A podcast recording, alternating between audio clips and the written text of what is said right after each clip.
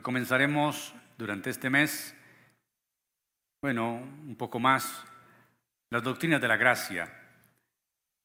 Las hemos escuchado en algún momento y yo creo que es tiempo que como iglesia las conozcamos desde las escrituras y reconozcamos la importancia de estas doctrinas para el entendimiento pleno de lo que es la salvación y de lo que es estar y vivir en Cristo. Amén. Así que les ruego a que estén muy atentos. Algunos son muy prácticos en cuanto a tomar nota y les gusta y es una forma de aprendizaje. También damos gracias a Dios por la tecnología porque a través de la transmisión, la grabación queda en YouTube y usted podría entonces mirarla luego para refrescar su memoria y para también reforzar lo que vamos a ver. Vamos a hablar de las doctrinas de la gracia y hoy comenzaremos con la primera doctrina de la gracia que se conoce como la depravación total del hombre. Le invito a abrir la Biblia en Efesios capítulo 2, versículos 1 al 3. Cuando lo encuentra, dice amén. Efesios capítulo 2.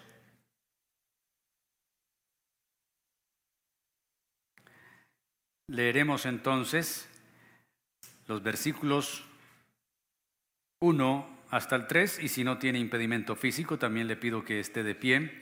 Leeremos así la palabra del Señor. Efesios capítulo 2.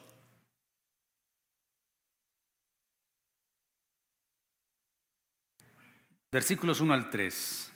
Y Él os dio vida a vosotros cuando estabais muertos en vuestros delitos y pecados, en los cuales anduvisteis en otro tiempo siguiendo la corriente de este mundo conforme al príncipe de la potestad del aire, el espíritu que ahora opera en los hijos de desobediencia, entre los cuales también todos nosotros vivimos en otro tiempo, en los deseos de nuestra carne, haciendo la voluntad de la carne y de los pensamientos, y éramos por naturaleza hijos de ira, lo mismo que los demás.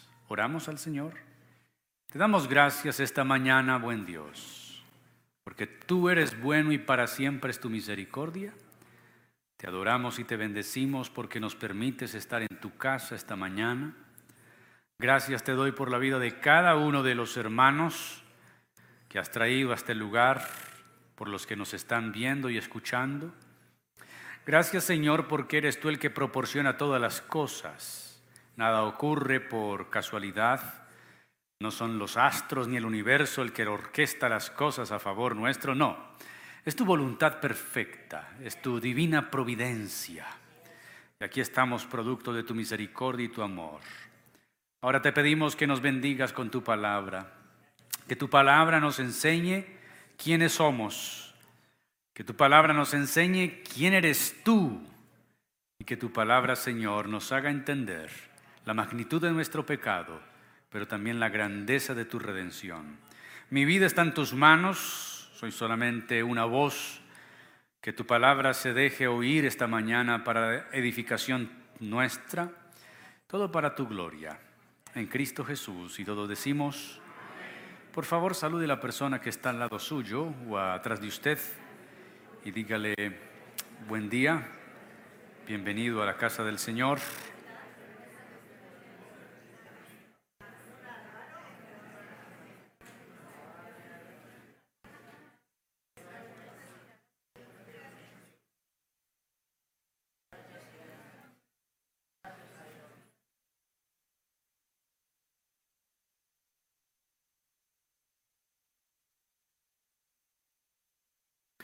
Nunca entenderemos la magnitud de nuestra redención hasta que no comprendamos la magnitud de nuestra transgresión. Significa que no valoraremos ni nuestra salvación ni a nuestro Salvador hasta que no entendamos de qué fuimos rescatados. Una de las metas del creyente salvo e hijo de Dios es llegar a la comprensión acertada y bíblica de su fe y de la salvación que ha recibido de parte de su Señor. Y el entendimiento de esta solo es posible a través de la revelación de las Escrituras. Argumentar nuestra fe ha sido, es y será algo necesario. No podemos ser creyentes fundamentados solamente en la ilusión, en las experiencias, en las emociones, en la imaginación, en un dogma o en un error o en una mentira. No. Nuestra fe debe estar fundamentada en las escrituras. Es por ello que a través de los siglos la Iglesia ha tratado y ha logrado inclusive poner en orden lo concerniente a la redención y al estado del ser humano delante de Dios. En esta serie veremos lo que se conoce como las doctrinas de la gracia, conocidas con el acróstico de tulip, del inglés tulipán, y expresa el nombre en inglés de las doctrinas de la gracia, estas en inglés como acróstico, para recordarle a los creyentes, los reformadores lo hicieron para recordar a los creyentes sobre lo que enseña la Biblia frente a la redención. Entonces el tulip, depravación total, es la que veremos hoy, la elección incondicional, luego la expiación limitada, la gracia irresistible, la perseverancia de los santos. Estos cinco puntos también se conocen como los cinco puntos del calvinismo o doctrinas de la gracia. Y se dieron porque posterior a la reforma en 1517 surgieron unas doctrinas que había que clarificar, sobre todo el arrianismo.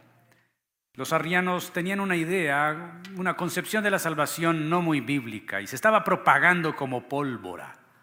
Así que la iglesia tuvo que reunirse en Europa y declarar y a partir de las escrituras proclamar qué es la verdad y cuál es la verdad bíblica de lo que es la salvación. Bueno, la verdad central de la gracia salvadora de Dios se establece en forma resumida en una afirmación que es la salvación es del Señor. ¿De quién es la salvación? Se puede resumir la gracia salvadora en esa expresión bíblica. Esta fuerte declaración significa que cada aspecto de la salvación del hombre proviene y depende absolutamente de Dios. Yo les he dicho, hoy lo repetimos, lo único que nosotros hemos puesto para nuestra salvación ha sido nuestro pecado.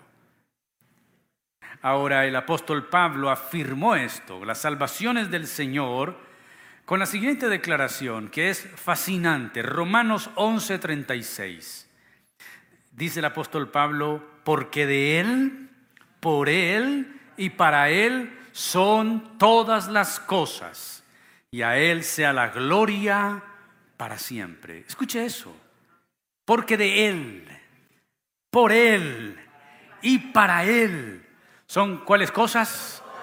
Todas las cosas.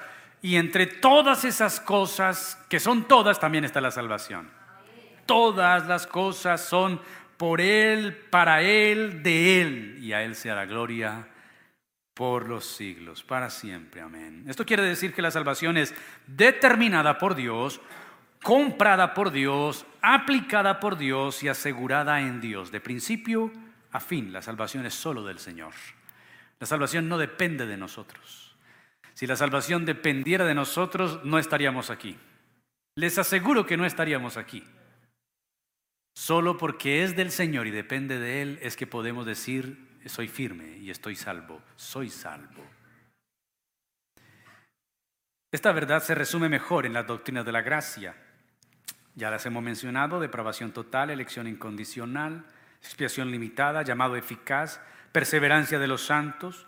Y estas verdades presentan al Dios Trino como el autor de nuestra salvación de principio a fin. Cada miembro de la divinidad Padre, Hijo y Espíritu Santo trabajan juntos, juegan un papel tremendo en la redención, como trabajan como un solo Dios, como lo que son para rescatar a aquellos que padecen bajo la ira divina.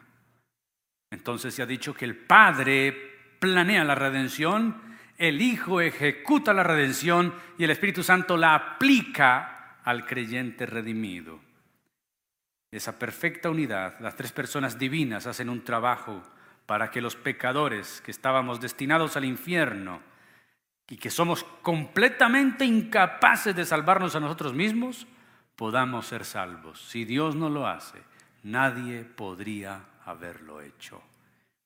¿Qué significa la depravación total? Porque el término depravación inmediatamente nos estremece. Pensar en depravación es pensar en un depravado y estaríamos pensando en un violador, en un abusador, en una persona que debe ser condenada a cadena perpetua, no una, sino hasta cinco cadenas perpetuas más diez años. Bueno, depravación total debe definirse primero negativamente, lo que no quiere decir depravación total. Lo primero no quiere decir que las personas depravadas no puedan hacer buenas acciones a los ojos de Dios o de los hombres. Lo segundo, que el hombre caído no tiene conciencia para juzgar entre el bien y el mal para él. Y lo tercero, que las personas permitan toda forma de pecado, cualquier pecado en su máxima expresión. Eso no es depravación total. Quiere decir, hay personas que hacen cosas buenas Quiere decir, hay personas que podríamos llamar como en el argor popular, ese término es buena gente. Pero también el hombre hoy, aunque sea depravado delante de Dios, tiene pecado, también tiene conciencia para juzgar entre lo que es bien y lo que es mal. Y depravación no significa que se permitan o que en la humanidad estemos viendo cualquier forma de pecado o cualquier pecado en su máxima expresión.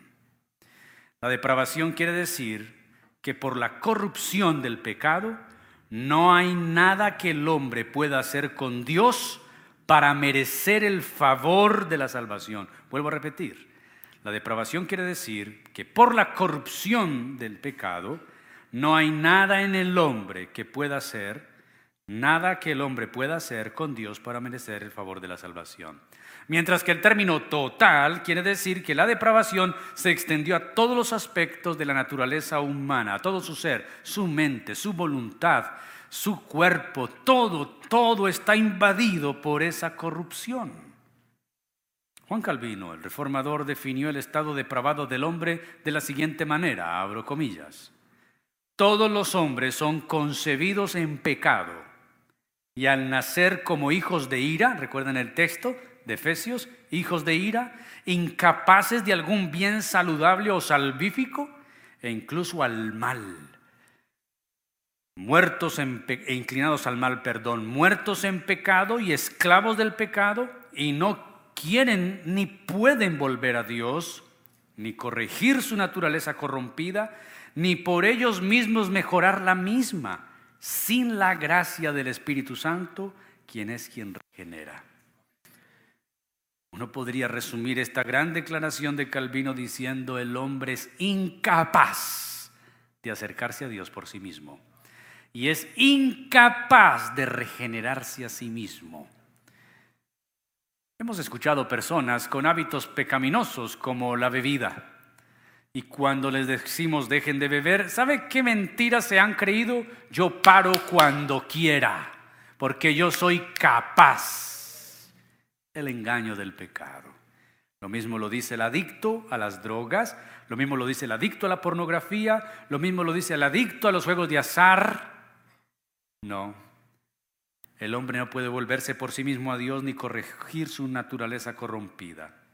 Mire, las, escrituras enfatizan la depravación total del hombre por su pecado continuo. Déjeme leerle solo algunos textos, porque hay muchísimos.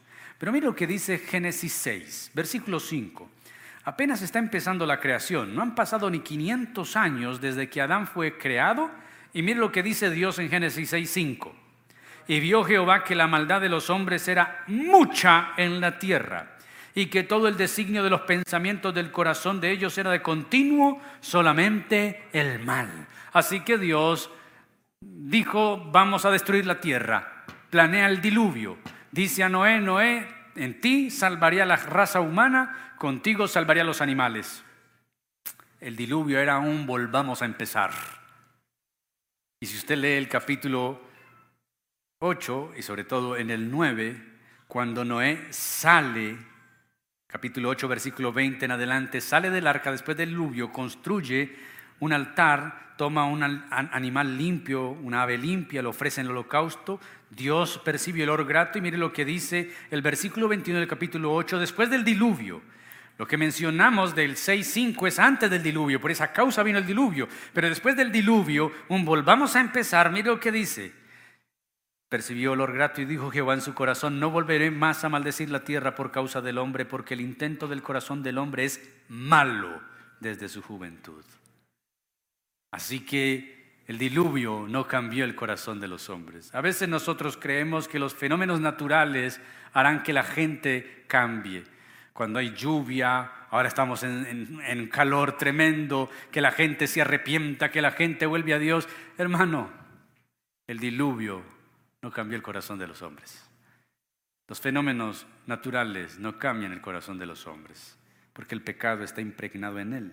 Jeremías 17:9 dice, perverso es el corazón del hombre, ¿quién lo conocerá? En Romanos 3 10 al 18, texto que leeremos ahorita más adelante, dice que todos se han corrompido, aún se han alejado de Dios. No hay quien haga lo bueno, ni siquiera uno. La razón es que el hombre nació caído y con contaminación del pecado. Así lo declaró y lo confesó David en el Salmo 51, versículo 5. En pecado me concibió mi madre. La depravación también afirma la incapacidad del hombre para hacer el bien el hombre no puede hacer el bien por sí mismo. Por ejemplo, en San Juan 15, 4 y 5, Jesús le dijo a los discípulos, ustedes no me eligieron a mí, yo solo los elegí a ustedes. Y deben permanecer en mí como el pámpano debe permanecer en la vid. Porque el hombre no tiene la capacidad de hacer el bien, ni siquiera puede entender el bien. Juan 1.11, a lo suyo vino, mas los suyos no le recibieron porque no entendieron que el Hijo de Dios pisaba la tierra. La depravación también indica que el hombre no puede desear lo bueno. Muchos textos como Mateo 7:18, Juan 3:3, Juan 6:44, 8:43, Efesios 2:1 como el que leímos, y Él os dio vida cuando estabais muertos en delitos y pecados. Esa era nuestra, es nuestra naturaleza. De ahí nos sacó el Señor. Así que la depravación total indica la incapacidad completa del hombre para hacer algo para salvarse. Dios debe iniciar el proceso si la persona debe ser salva. Dios toma la iniciativa. De todos estos textos donde la Biblia sustenta nuestra maldad, nuestra naturaleza pecaminosa, hablaremos de Efesios 2, 1 al 3. Vuelva al texto Volvamos a Efesios 2. Mire lo que dice el versículo 1. Él os dio vida a vosotros. Se está dirigiendo a una iglesia gentil, a vosotros. Pero no solamente los gentiles tienen el problema de lidiar con el pecado.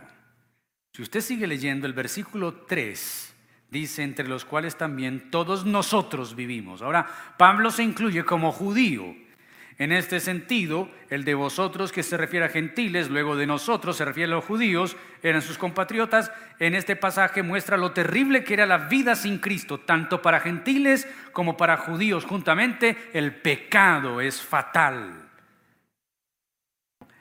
Vivíamos en delitos y pecados. Pecados y transgresiones, dice otra versión. La palabra que se usa es interesante. La palabra para pecado es jamartía. Y jamartía es una palabra de caza o de tiro deportivo o de guerrero. Quiere decir no dar al blanco. Cuando un tirador lanza la flecha y falla el tiro, a eso se le llamaba jamartía, falló. El pecado es el fracaso en el intento de alcanzar una meta en la vida. Por eso es precisamente por lo que el pecado es tan universal, porque todo ser humano, de alguna u otra manera, ha fracasado en la vida. No un fracaso económico, no estoy hablando de eso, no ha apuntado a la perfecta voluntad de Dios, que es vivir por Él y para Él. Y por lo general nosotros tenemos una idea equivocada del pecado. Estaríamos de acuerdo si cuando hablamos de pecado nos referimos a un ladrón, a un asesino, a un violador, a un borracho, a un terrorista, a un sicario, a un pecador, así. Pero decimos, sí, esos son pecadores. Pero puesto que la mayor parte de nosotros nos creemos ciudadanos respetables en lo más íntimo de nuestro corazón, creemos que el tema del pecado no nos concierne a nosotros. Pastor, yo no peco, yo cometo errores, diría alguno. Eh, ¿Qué? ¿Cometes errores? Bueno, mire, Jamartía nos pone cara a cara con lo que realmente es el pecado. El fracaso en ser lo que deberíamos ser y podemos llegar a ser, hijos de Dios en obediencia. La jamartía nos dice, tú podrías agradar a Dios y no lo estás haciendo. Tú podrías vivir para Él y no lo estás haciendo. Todos los días fracasamos en el intento de agradar a Dios. Pero hay que intentarlo.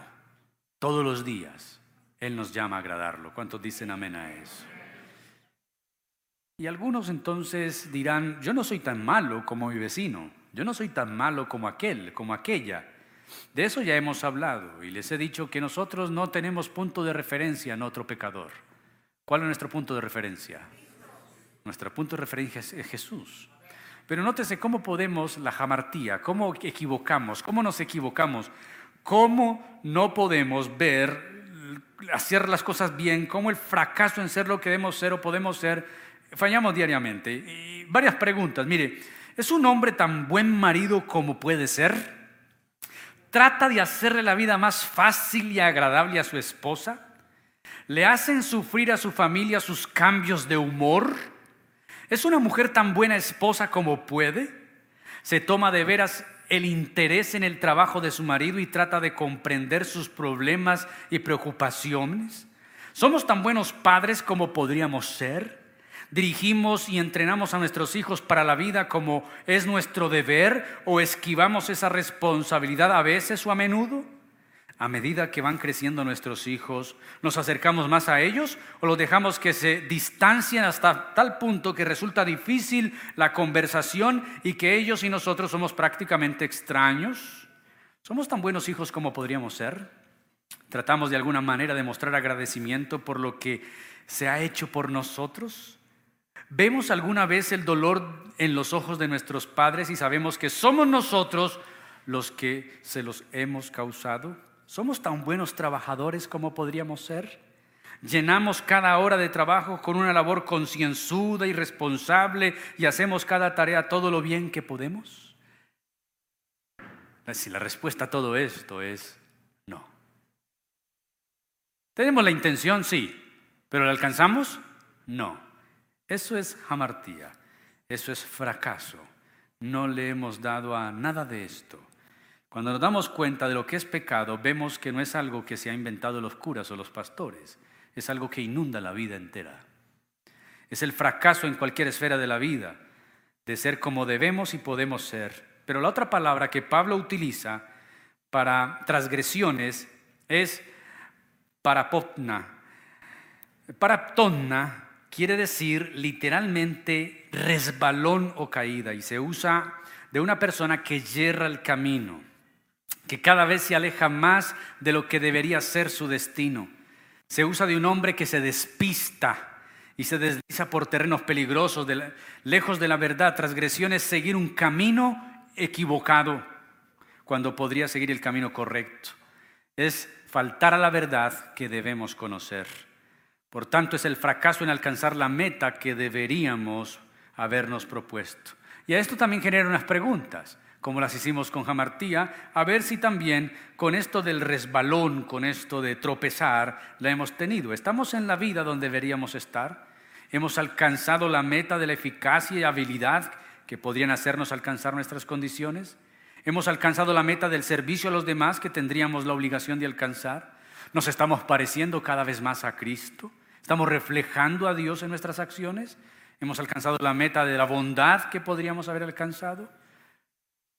Así que mis queridos, la idea central del pecado es el fracaso.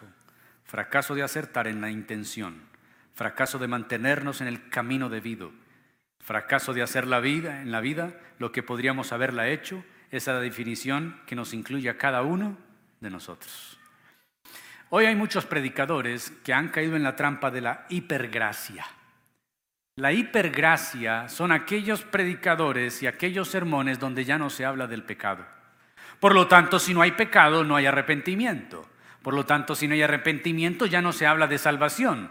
Estos predicadores le dicen a la gente, todo está bien, todo va a estar bien. Dios te ama tal y como eres. Dios te acepta tal y como vengas. No tienes que cambiar nada en tu vida porque Él te hizo así.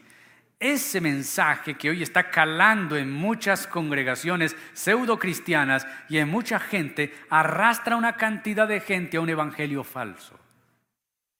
Lo primero que nosotros tenemos que entender es nuestra condición de pecado, nuestra naturaleza caída. Pablo en Efesios le habla a personas que están muertas en pecados. ¿Que están muertas en qué? La pregunta es, ¿qué quería decir? Algunos lo han tomado en el sentido de que sin Cristo las personas viven en un estado de pecado que en la vida por venir produce la muerte del alma. Pero Pablo no está hablando de la vida venidera, está hablando de la vida presente. Y hay tres direcciones en las que el efecto del pecado es mortal. Vuelva conmigo Efesios. Él os dio vida a vosotros cuando estabais muertos en delitos y en pecados. La descripción que Pablo hace de una persona no redimida es que está muerta. ¿Está qué? ¿Está qué? Muerta. ¿Cómo estábamos antes de que Cristo llegara a nuestra vida? Estábamos muertos. ¿Cómo está una persona hoy que no es salva y que no ha sido lavado con la sangre del Señor. ¿Cómo está? A los ojos de Dios está muerta. Sí, a los ojos de las personas respira. Es un ser humano anatómicamente, está bien. Él es un ciudadano y él paga sus impuestos. Es una persona que consume, pero que también produce. Bueno, todo lo que la sociedad dice sobre una estadística de los habitantes de un lugar. Pero para Dios, todo aquel que no se ha arrepentido ni ha sido salvo está muerto. Ahora la pregunta es, ¿qué puede hacer un muerto por sí mismo cuando está muerto? ¿Qué puede hacer un muerto? ¿Ha visto usted un cadáver? ¿Qué puede hacer un cadáver por sí mismo? Nada.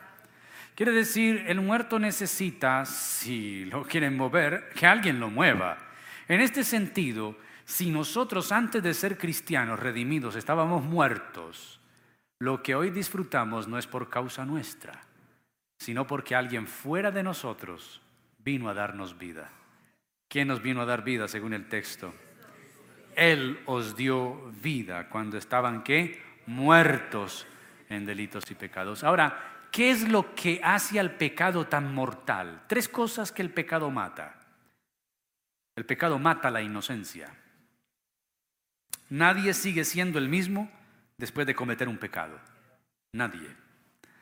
Por más impío que sea, después de haber fallado y haber hecho algo que sabe que es ilícito, esa persona no vuelve a ser la misma. Porque hay algo que el ser humano todavía tiene que se llama conciencia, que algunos la tienen cauterizada, es otra cosa, pero nadie vuelve a ser el mismo. Los psicólogos nos dicen que nunca olvidamos realmente nada. Puede que no quede en nuestra memoria consciente, pero todo lo que hemos hecho o visto o oído o experimentado de alguna manera, alguna vez, queda enterrado en nuestra memoria inconsciente. Yo puedo recordar el año, cuántos años tenía yo y dónde vi mi primera imagen pornográfica. Yo recuerdo siendo un niño, en el escritorio de trabajo de mi padre en una empresa donde él laboraba Abrí la gaveta y ahí encontré una revista. Y aunque eso ya no produce un efecto en mí como lo produciría quizá muchos años atrás, aún lo recuerdo. Pero cada uno de nosotros puede recordar, traerlo a la memoria no como algo orgulloso, quizá algo como, como algo vergonzoso y hasta doloroso, el día en que se emborrachó por primera vez, o la primera vez que llevó un cigarrillo a la boca, la primera vez que se drogó, o la primera vez que fue a la cama a tener sexo. Eso nunca se olvida. Y no es orgullo, es simplemente que el pecado mata la inocencia. El resultado es que el pecado produce un efecto permanente en la persona. Mire, la experiencia del pecado nos deja una especie de película opaca en la mente y las cosas ya no son tan luminosas como antes. Si manchamos un traje, si manchas un vestido, si manchas un tapete en tu casa, tú lo mandas a la lavandería, lo lavan, pero nunca quedará igual. De hecho, algunas veces queda un vestigio de la mancha. El pecado hace algo así en la persona. Mire, el pecado mata la inocencia. Y la inocencia, una vez que se pierde, ya no se puede recuperar. Y ahí donde los padres tenemos una gran responsabilidad de, hasta donde nos sea posible, proteger la inocencia de nuestros hijos. En un mundo tan corrupto y tan corrompido como en el que vivimos, los hijos no serán para siempre inocentes, pero mientras dependa de nosotros, debemos cuidar la inocencia de nuestros hijos. Pero hoy la música pornofonía, el reggaetón que ya no se avergüenza, no se sonroja por nada, las vulgaridades más altas, de calibre más grueso, ya suenan en las emisoras públicas, cualquiera puede escucharlo. Y qué tristeza ver los niños cantando eso. Los niños vienen a ser víctimas de las drogas, los inician a temprana edad para que consuman sustancias psicoactivas desde temprana edad, porque esta gente necesita consumidores. Es preocupante que el consumo de cocaína y de cualquier otra sustancia que antes Colombia mandaba toneladas al exterior, esta gente no se está quebrando porque el consumo interior se ha disparado. Nuestros niños llevados a la pornografía desde temprana edad como víctimas, siendo filmados hasta por sus propios padres para vender videos en la red. El pecado que mata la inocencia. Lo segundo que hace el pecado es que mata los ideales. En las vidas de muchos hay una especie de proceso trágico. Al principio, una persona considera una mala acción con horror. Ay, yo no puedo hacer eso. No, qué miedo. No, no, no, no. Y se aleja, tiene horror, tiene espanto. Solo pensar que lo va a hacer, que lo va a decir, le, causa horror. Pero en la segunda etapa, esa llega cuando tiene la tentación de hacerlo y lo hace. Y aun cuando lo está haciendo, se siente todavía desgraciado e inquieto y muy consciente de, de ese mal que está haciendo. Pero la tercera etapa llega cuando ya lo ha hecho tantas veces. Ha hecho tantas veces eso y ya lo hace sin remordimientos. Cada pecado se hace más fácil. Hace más fácil el siguiente y es que el pecado, dicen, es una especie de suicidio, porque mata los ideales que hacen que valga la pena vivir la vida. Cuando una persona que ha conocido el Evangelio, que ha conocido la verdad de Dios o que ha vivido una vida recta, no delante de Dios, sino como esposo, padre, ciudadano, y cae en una espiral de pecado, muchos de ellos desean morir. Ya no tienen razón para vivir han degradado tanto su vida y sus valores que dicen ya no tengo motivos para existir. Y es que David, por ejemplo, experimentó al pecar con Betsabé. No solo pecó y fue acusado de adulterio, también cometió un asesinato. Lo encubrió mintiendo y luego guardó silencio, silencio que fue descubierto por Dios a través del profeta Natán. Y luego escribe el Salmo 51. Y el Salmo 51 es la expresión de su arrepentimiento, pero también la declaración de su depravación, porque en maldad fui engendrado. Mis queridos, el pecado es un asesino. Mata la inocencia, mata los ideales, pero lo tercero es que mata la voluntad. ¿Qué es lo tercero? en un principio uno se entrega a algún placer prohibido porque quiere, pero al final se entrega a él porque no lo puede evitar ni controlar. Una vez que algo se convierte en un hábito, no está lejos de convertirse en una necesidad. Cuando uno ha permitido que le domine algún hábito, alguna permisividad, alguna práctica prohibida, llega a ser un esclavo. Jesús lo dijo, San Juan 8:34, el que practica el pecado, esclavo es del pecado.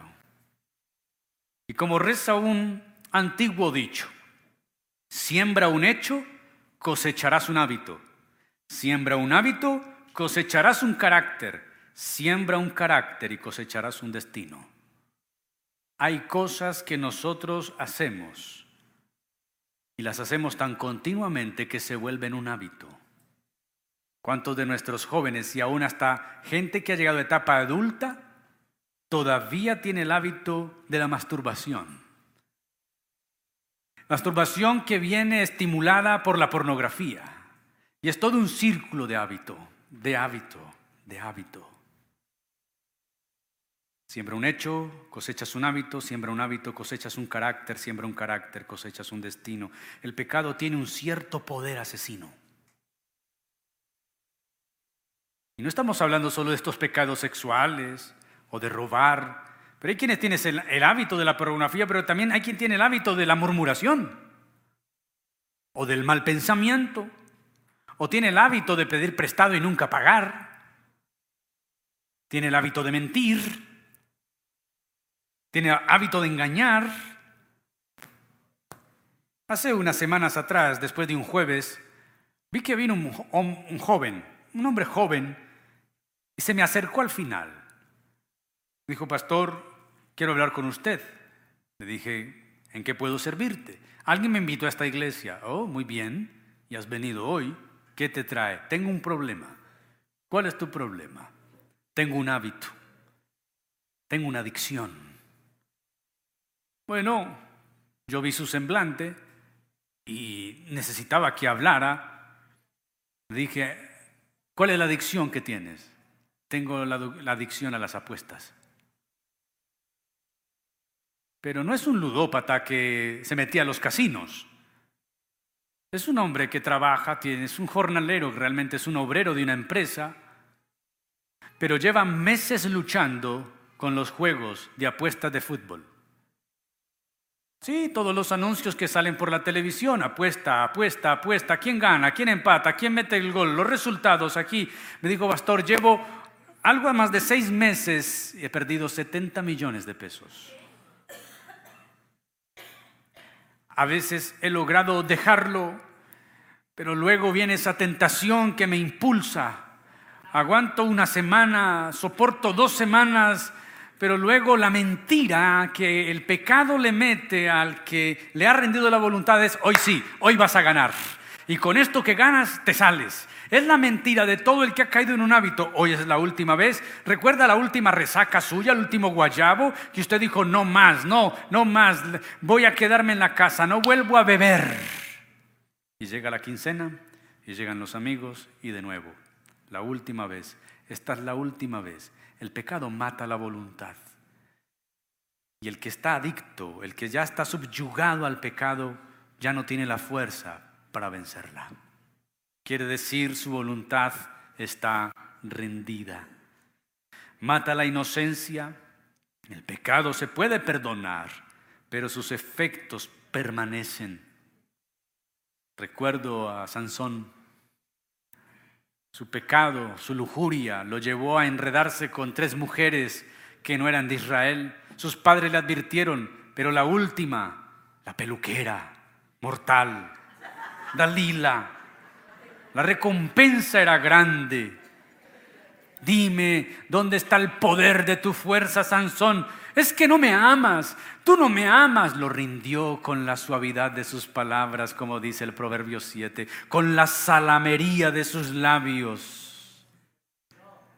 Mi poder está en mis guedejas, en mi cabello. Tengo un voto nazareo. El día que las corte, Dios se alejará de mí. ¿Qué le dijeron a Dalila? Le hizo corte y cepillado. Ahí vienen los filisteos, Sansón, vienen los filisteos, lo habían atado, ya no pudo desatarse. Ahora los filisteos pagan la recompensa, Dalila rica, Sansón llega a ser el bufón de las fiestas filisteas. Le sacan los ojos. Y mientras hay una fiesta de los filisteos en el palacio, Sansón se arrepiente quizá y le dice al Señor, dame las fuerzas, Señor, para destruir a estos filisteos incircuncisos. Y allí Sansón recupera las fuerzas que Dios le da para matar a los filisteos y morir él también. Quiere decir, Dios perdona nuestros pecados, pero muchas veces tenemos que lidiar con las consecuencias de ellos. Ay, pero yo estoy en los caminos del Señor, ¿por qué me dio esta enfermedad? Porque antes de ser cristiano bebiste, tu hígado está destruido, fumaste, tus pulmones están destruidos, viviste una vida muy licenciosa, una vida de trasnochos, de desvelos, tu cuerpo ahora está reaccionando, pero Él te sigue amando, Él te perdonó, eres su hijo. Orígenes decía, quedan las cicatrices. Las heridas se sanan, los pecados se perdonan, pero quedan las cicatrices. El pecado mata los ideales. Las personas empiezan a hacer las cosas sin remordimiento, lo que al principio les producía horror, pero luego lo hacen normalmente. El pecado mata la voluntad, acaba por dominar a una persona de tal manera que ya no se puede librar de él. Todos nosotros somos esto. De ahí nos llamó el Señor. Él os dio vida cuando estabais qué? Muertos en vuestros delitos y pecados. Mató la inocencia, mató los ideales, mató nuestra voluntad. Ahí estábamos nosotros. Ay, mis amados, como cuando Ezequiel ve el valle de los huesos secos y Dios le pregunta al profeta, ¿vivirán los huesos? Señor, tú lo sabes. Yo creo que si ese valle de huesos secos es para los redimidos, aunque era para Israel, si fuera para los redimidos, nosotros estábamos ahí, muertos, muertos. ¿Cómo estábamos? Conclusión, mi querido. El primer hombre, Adán, pecó, y su transgresión y culpa fueron inmediatamente imputadas a toda la humanidad, exceptuando a Jesús. Con este único acto de desobediencia contaminó moralmente a cada parte de su ser. El pecado no es genético. El pecado es espiritual, es moral.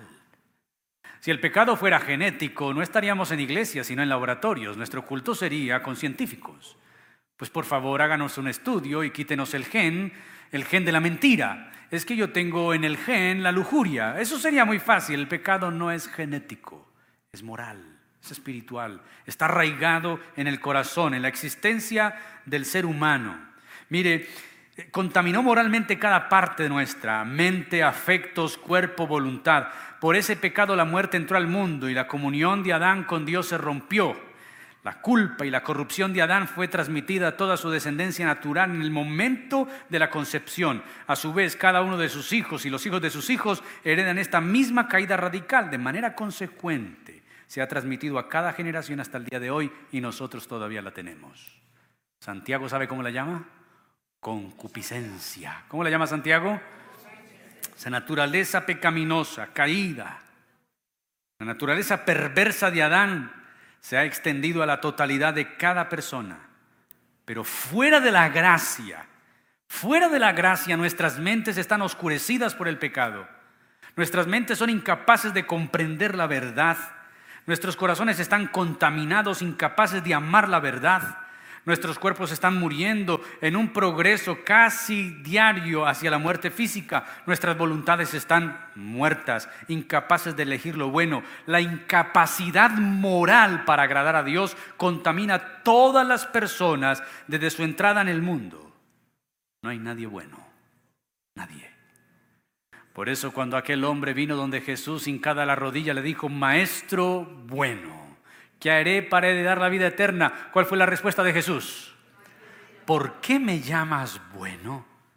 Ninguno hay bueno, solo Dios. Bien lo declaró el Señor a través del profeta, que nuestras justicias delante de Él son como trapo de inmundicia. En su estado no regenerado, nadie busca a Dios. Por eso esa expresión, cuando yo busqué a Dios, usted no buscó a nadie. Yo no busqué a nadie. Dios no era el perdido, el perdido era yo, el perdido era usted. Él nos encontró a nosotros. Cuando yo vine a Dios, usted no vino a Dios, a usted lo trajo Dios. Aló. A veces creemos que le estamos ayudando a Dios a nuestra salvación. No es así. La salvación no depende de nosotros. Lo único que aportamos a nuestra redención fue nuestro vil pecado. Nadie es capaz de hacer el bien. Todos están bajo la maldición de la ley que la muerte eterna. Romanos 3, 10 al 18. Escuche esto, como está escrito, no hay justo, ni aún uno. No hay quien entienda, no hay quien busque a Dios. Todos se han desviado, aún se hicieron inútiles. No hay quien haga lo bueno, no hay ni siquiera uno. Sepulcro abierto es su garganta, con su lengua engañan, veneno de aspides hay debajo de sus labios. Su boca está llena de maldición y de amargura. Sus pies se apresuran para derramar sangre, quebranto y desventura. Y en sus caminos, y no conocieron camino de paz, no hay temor de Dios delante de sus ojos. El diagnóstico bíblico para el ser humano es maldad. Ustedes son malos.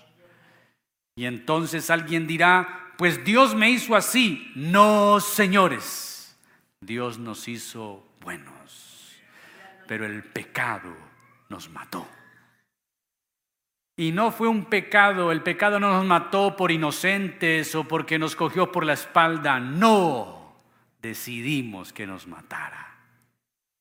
Lo abrazamos. Mire que el apóstol Pablo experimentó esta terrible verdad del pecado pero luego también expresó la esperanza que tenemos en Cristo, Romanos 7, 21 al 25. Así que queriendo yo hacer el bien, hallo esta ley, que el mal está en mí. Porque según el hombre interior me deleito en la ley de Dios, pero veo otra ley en mis miembros, que se revela contra la ley de mi mente y que me lleva cautivo a la ley del pecado que está en mis miembros. Miserable de mí. ¿quién me librará de este cuerpo de muerte? Gracias doy a Dios por Jesucristo nuestro Señor. Él es el único que nos puede liberar de este cuerpo de muerte. Así que yo mismo, con la mente sirvo a la ley de Dios, mas con la carne a la ley del pecado. Y no que Pablo fuera un pecador empedernido, pero él sabía, mi carne, mi carne me lleva hacer lo que yo no quiero. Mi mente quiere agradar, mi carne, lucho con ella, lucho con ella. Nosotros luchamos a diario con la carne. ¿Cuántos luchan a diario con su carne? Por favor, por favor. Esta es pues la verdad de nuestra naturaleza. De allí nos salvó el Señor. Y el hecho de que seamos depravados, y que nuestra naturaleza pecaminosa esté en nosotros, no por ello debemos justificarnos, pues Dios nos llamó a la santidad sin la cual nadie le verá. Pero todos los días luchamos. Pablo dijo, todos los días pongo mi, mi cuerpo por servidumbre. Todos los días no peleo como peleando contra el aire, mi cuerpo lo doblego. Y no es que tengamos que hacer penitencias pero sí debemos hacer morir lo terrenal en nosotros por el Espíritu. Según las Escrituras entonces hay una incapacidad del hombre para poder salvarse por sí mismo y agradar a Dios. Para poder salvarse, una persona necesita un Salvador. Alguien más fuerte que nosotros. Alguien más fuerte que el pecado. Alguien más fuerte que la voluntad que nos fue robada. Ese más fuerte se llama Cristo Jesús. Mis queridos, esta es la radiografía de nosotros. No estamos hablando de los asesinos y los ladrones, estos somos nosotros. Pero Él nos dio vida estando muertos. Ahora la pregunta que debe conmovernos es, ¿por qué un Dios inmensamente santo autosuficiente, tuvo que fijarse en un pecador como yo. ¿Por qué? ¿Qué necesita Dios de ti? ¿Qué necesita Dios de mí? Nada. Por pura gracia y misericordia. He aquí que este es el amor de Dios y en esto se basa el amor de Dios. No en que nosotros lo hayamos amado, sino que Él nos amó primero. Bendito sea su nombre. Puestos empeoramos.